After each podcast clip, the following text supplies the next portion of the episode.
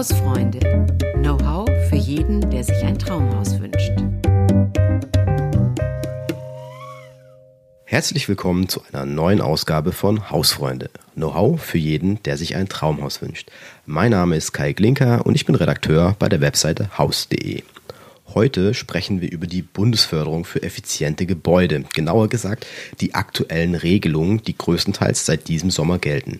Zu Gast habe ich heute Claudia Raupach, Redakteurin im Ressort Bausparen, Geld und Recht bei Das Haus. Hallo Claudia.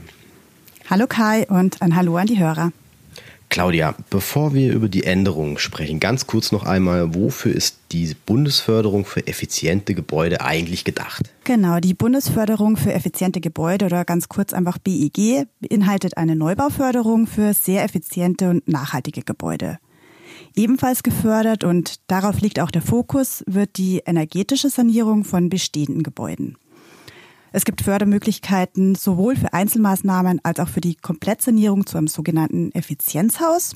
Und abhängig vom Vorhaben besteht die Förderung entweder aus einem Kredit mit Tilgungszuschuss oder einer direkten Zuschussförderung. Und das gucken wir uns dann später nochmal genauer an, welche Variante für wen und für welches Vorhaben in Frage. Und dabei konzentrieren wir uns auf Wohngebäude, weil prinzipiell gibt es auch eine Förderung für Nichtwohngebäude. Und wer ist für die jeweiligen Programme denn dann zuständig? Das eine ist das Bundesamt für Wirtschaft und Ausfuhrkontrolle, kurz BAFA. Hier gibt es die direkten Zuschüsse für Einzelmaßnahmen in Bestandsgebäuden. Und dann gibt es noch die Kreditanstalt für Wiederaufbau, kurz KfW. Und die bietet die Kredite an und die gibt es für Sanierung und Neubau. Und diese Aufteilung in Kredite von KfW, Zuschüsse von BAFA, das ist jetzt eigentlich relativ neu, so ganz strikt seit Ende Juli 2022. Davor ging es teilweise so ein bisschen durcheinander. Die Förderstruktur ist also etwas übersichtlicher geworden. Kannst du da einen Überblick über die weiteren wesentlichen Änderungen geben? Also grundsätzlich mal so aus Sicht äh, der Bauherren und Sanierer ist die Förderung halt schlechter geworden. Also die Förderung wurde eher gekürzt. Also gerade äh, im Neubaubereich wurde seit Programmstart 2021 schrittweise die Förderung eingedampft. Und bei den Sanierungen haben sich auch die Förderkriterien und Konditionen geändert. Zum Beispiel ist jetzt recht neu, dass Gasheizungen halt gar nicht mehr gefördert werden. Und auch ähm, bei den Förderkrediten, die es von der KfW gibt, sind die Tilgungszuschüsse gekürzt worden. Und was jetzt ganz neu ist, äh, erst seit Ende September, oder genauer gesagt vom, seit 22. September gibt es einen Bonus für sogenannte Worst Performing Buildings bei der KfW, also die allerschlechtesten Gebäude, wenn die einen gewissen, wenn die einen gewissen Standard erreichen, kriegen die halt noch ein bisschen mehr Förderung. Beim BAFA wurden auch die Fördersätze reduziert.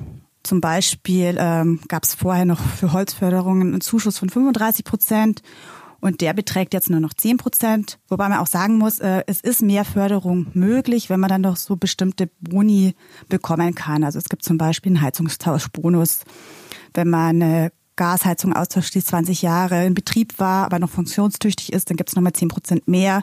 Also dann kann man doch mal ein bisschen mehr Bonus, äh, noch ein bisschen mehr Förderung bekommen. Aber insgesamt so die Standardfördersätze wurden reduziert. Wieso kam es denn jetzt eigentlich zu dieser Anpassung der Förderprogramme? Ähm, also die Neubauförderung, die hat sich ja schrittweise schon verschlechtert und das ähm, liegt einfach daran, dass man halt die Förderung gezielter dort einsetzen will, wo die CO2-Einsparung am höchsten ist. Und das ist im Gebäudebereich, vor allem bei Sanierungen, der Fall. Das ist, glaube ich, für viele auch relativ nachvollziehbar, aber die Änderungen kamen halt teilweise sehr kurzfristig und überraschend. Ähm, das lag jetzt daran, dass ähm, die Nachfrage hoch war, dann das zur Verfügung gestellte Budget schnell aufgebraucht war und dann kam es halt auch mal zum Förderstopp. Das heißt, bei der Neubauförderung kam es dann halt auch dazu, dass Vorhaben von einem auf den anderen Tag dann aus der Förderung geflogen sind. Und jetzt im Sommer ähm, wurden die Änderungen damit begründet, dass man halt solche Förderstopps vermeiden möchte in, äh, in Zukunft. Dass halt ähm, der Einzelne zwar weniger Förderung bekommt, aber dafür insgesamt mehr Sanierungen gefördert werden sollen. Gut, dann lass uns das mal nach und nach äh, nacheinander anschauen. Kommen wir, gehen wir erstmal zur KfW. Welche Förderung bietet die KfW denn jetzt für Neubauten überhaupt noch an? Anfangs äh, gab es noch verschiedene Standards, Neubaustandards, die gefördert wurden. Seit einiger Zeit ist es aber schon so, dass es nur noch Ähm, die besten Effizienzhäuser sind die Effizienzhäuser 40 mit Nachhaltigkeitsklasse, die noch einen äh, zinsgünstigen Kredit mit Tilgungszuschuss bekommen können. Und seit 28. Juli ist es nochmal so, dass jetzt die Kredithöhe 120.000 Euro beträgt, die man maximal bekommen kann. Und vor allem die Zuschüsse halt viel geringer sind. Also da gibt es jetzt nur noch 5 Prozent, äh, also maximal 6.000 Euro Tilgungszuschuss. Das, ich habe jetzt tatsächlich die alten Summen gar nicht mehr parat, aber das war auf jeden Fall besser. Und äh, wer auch davor seinen Antrag gestellt hat, äh, ist von der Änderung auch nicht betroffen. Mm, du sagst gerade, ähm, als Neubau wird nur noch das Effizienzhaus 40 gefördert. Ähm, was genau ist denn das? Genau, das ist ein energetischer Standard. Also Effizienzhaus ist ein energetischer Standard für Wohngebäude. Und er setzt sich aus zwei Kriterien zusammen. Den Gesamtener äh, der Gesamtenergiebedarf und Wärmedämmung der Gebäudehülle. Und der Wert 40 steht für die Effizienzhausstufe. Also es gibt zum Beispiel auch noch die Stufe 85, 70 und 55 und je kleiner die Kennzahl ist, desto geringer ist der Energiebedarf der Immobilie. Okay, und um die Neubauförderung zu erhalten, äh, da muss das Gebäude also schon mal sehr energieeffizient sein. Was noch? Also der Fokus liegt jetzt nicht mehr allein auf der Energieeffizienz. Es muss auch ein Nachhaltigkeitszertifikat für den Neubau ausgestellt werden. Und ähm, um dieses Qualitätssiegel nachhaltiges Gebäude zu erhalten, spielen verschiedene Kriterien eine Rolle. Also zum Beispiel Barrierefreiheit ist auch so ein Kriterium. Der Flächen- und Ressourcenverbrauch ist ein Kriterium. Die Art der Energieerzeugung und so weiter. Also diese Nachhaltigkeitszertifizierung, schönes Wort, klingt nach zusätzlichen Kosten auch. Gibt es dafür auch eine Förderung dann? Genau, es gibt eine zusätzliche Förderung, es gibt einen zusätzlichen Kreditbetrag. Für ein Einfamilienhaus beträgt dieser beispielsweise 10.000 Euro und dann auch nochmal einen zusätzlichen Tilgungszuschuss in Höhe von 50 Prozent. Neu zu bauen ist angesichts der aktuellen Preisentwicklung den Engpässen bei den Baumaterialien momentan sicher nicht ganz einfach. Ja? Ähm, die KfW fördert aber auch Energie, äh, die energetische Sanierung von Bestandsbauten. Was wird denn da unterstützt? Genau, also für die Komplettsanierung zum Effizienzhaus gibt es auch zinsverbelegte Kredite mit Tilgungszuschüssen. Die sind auch höher. Also die maximale Kredithöhe beträgt 150.000 Euro und der maximale Tilgungszuschuss 25 Prozent, also 37.500 Euro. Die maximale Förderung ist möglich, wenn am Ende der Sanierung ein Effizienzhaus 40 erneuerbare Energienklasse erreicht wird. Man muss dazu sagen, äh, Sanierungen zum Effizienzhaus 40 sind die Ausnahme. Also die maximale Förderung bekommen jetzt nicht so viele. Wenn man sich die Förderstatistik anschaut, erreichen die meisten oder streben die meisten Effizienzhaus 70 an. Und ähm, was hat es denn mit dieser erneuerbaren Energieklasse, also diese EE-Klasse auf sich? Wann ist die erreicht? Äh, reicht da zum Beispiel jetzt schon Austausch von Fenstern oder eine Dachsanierung oder muss ich da komplett alles machen? Also erstmal ist entscheidend, dass überhaupt die Effizienzhausstufe erreicht wird. Und zwar mindestens Effizienzhaus 85 oder wenn man Denkmal hat, gibt es auch die Effizienzhausstufe Denkmal. Und welche Maßnahmen dafür notwendig sind, das kann man jetzt nicht pauschal sagen. Also das, da braucht man einen Energieberater oder den sogenannten Energieeffizienzexperten, der hilft einem dabei und führt Berechnungen durch und so weiter. Für das Erreichen der EE-Klasse ist dann wichtig, wie der Energiebedarf des Hauses gedeckt wird. Das geht auch auf verschiedene Art und Weise, aber zum Beispiel ist es möglich, wenn man eine neue Heizungsanlage auf Basis erneuerbarer Energien einbaut und damit mindestens 55 Prozent des Energiebedarfs des Gebäudes gedeckt wird. Und als Belohnung dafür gibt es halt dann statt 120.000 Euro Kredit, also der maximale Kreditbetrag ohne EE-Klasse beträgt 120.000 Euro, mit EE-Klasse beträgt er 150.000 Euro und äh, die Höhe der Tilgungszuschüsse beträgt in der EE-Klasse dann nochmal 5% mehr. Also ohne EE-Klasse wären es 15, 15 oder 20 Prozent des Kreditbetrags, je nachdem, welche Stufe man erreicht. Und in der EE-Klasse halt jeweils 5 Prozentpunkte mehr.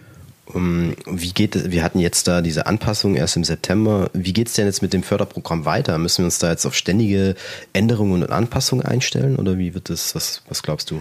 Also schon angekündigt ist, dass die Neubauförderung ganz neu aufgestellt wird. Also da muss man sich auf jeden Fall auf Änderungen einstellen, aber auch aufgrund der Erfahrungen, also es wird Änderungen, Anpassungen geben. Okay.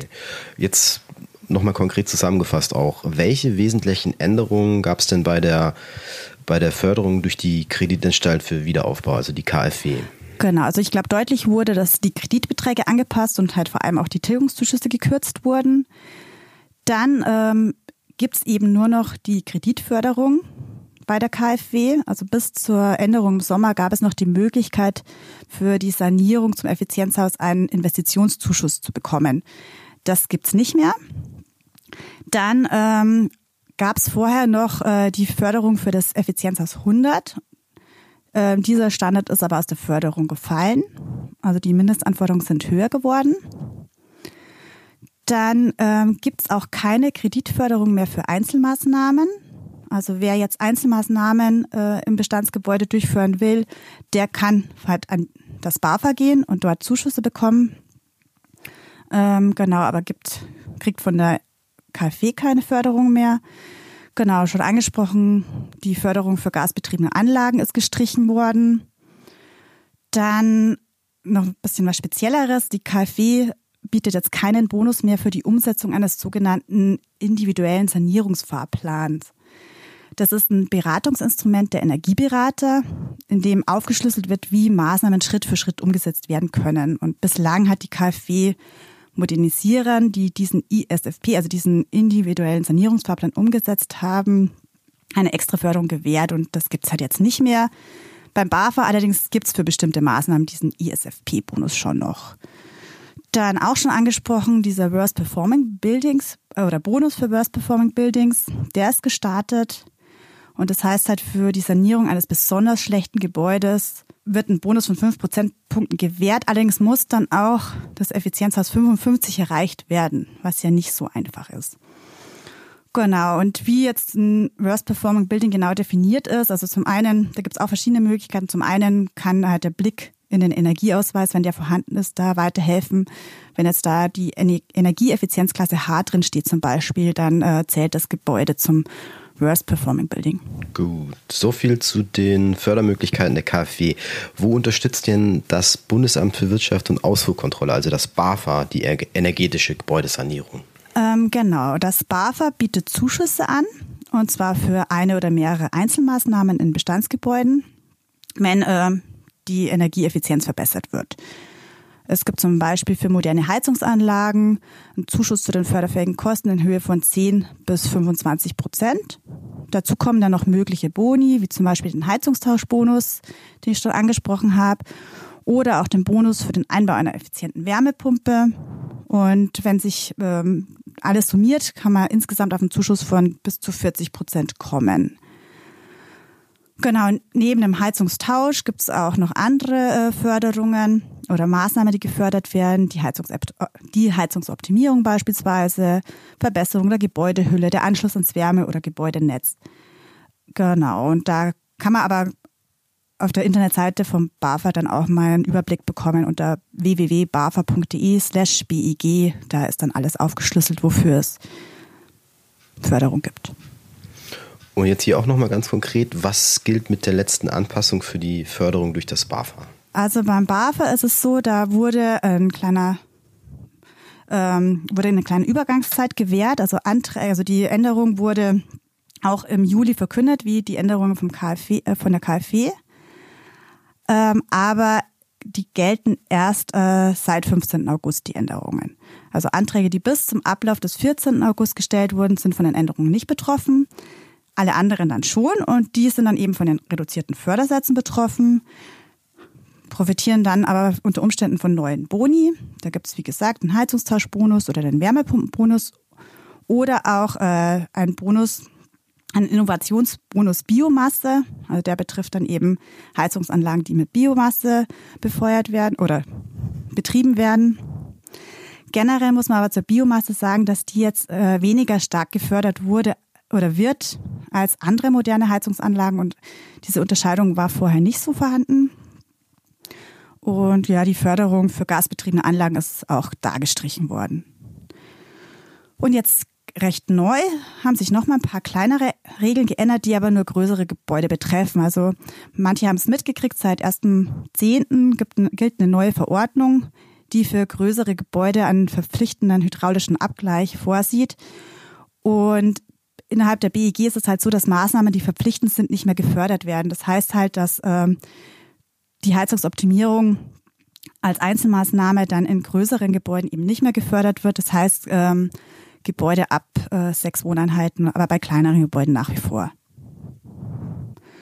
Und auch die Höchstgrenze der förderfähigen Kosten ähm, wurde eingeführt, aber auch das betrifft größere Gebäude. Also bei einem Einfamilienhaus oder bei einer einzelnen Wohnheit, Wohneinheit liegt die Höchstgrenze nach wie vor bei 60.000 Euro der förderfähigen Kosten. Das ist also das, das BEG-Programm und das sind die jüngsten Änderungen jetzt gerade aktuell im Oktober noch. Wie kommen denn Eigentümer an diese Förderung ran? Bei der KfW ist es wichtig, einen Energieeffizienzexperten einzubinden. Also das ist immer wichtig.